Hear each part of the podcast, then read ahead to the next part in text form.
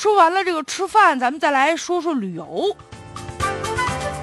现在呢，云南省旅游购物退货监理中心成立了，上线了一个月。就什么呢？你买到的东西你不喜欢了啊，这可以退。这个中心现在接到的退货申请六百六十起，受理的这个退货呢。是六百一十九起，也就是这个退货申请的金额达到了八百多万。但是呢，我刚才说那数字是上线一个月的，现在截止到三月十九号，共受理的退货申请就多了，达到了四千零六十九件，涉及的金额呀，您可能都想象不到，达到了五千三百五十五万多元呢，四千多件产品。退了五千多万，那看来每一件都挺贵，为什么呢？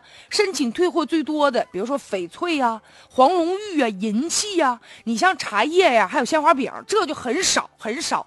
基本上你这鲜花饼就吃了啊。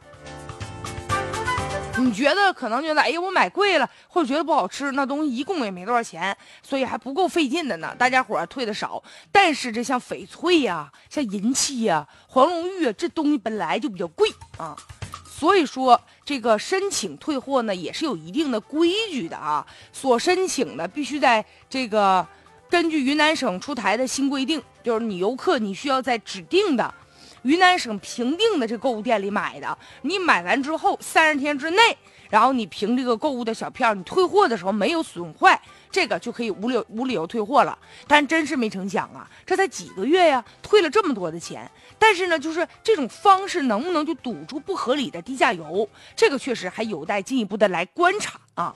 因为你比如说，现在有些低价游，他呢这个组团的这个旅行社和地接的当地这个旅行社以及购物店，他们三者中间呢都有一定的协议，就约定俗成了。我只要把客给你领到这店里了，不管这客他买不买东西，那那你这店里都得给我提成。他买不买就是你们店里的本事了，看你营业员能不能忽悠了啊。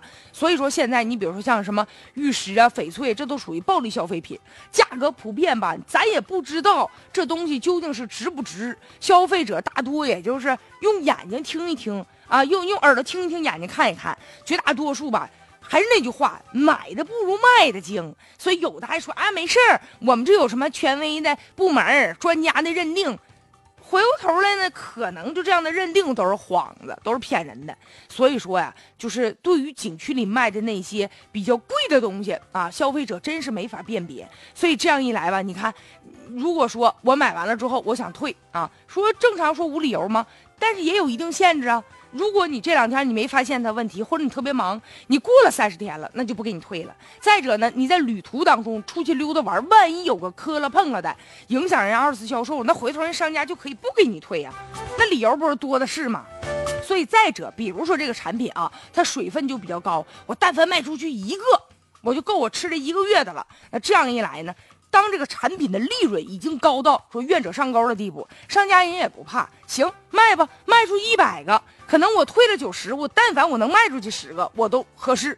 如果这样的话，还能够遏制低价游吗？所以说呀，这个不合理的低价游啊，有它这个。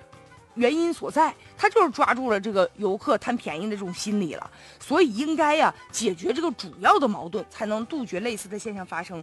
当然了，现在就能退三十天，也总比不给退要强吧。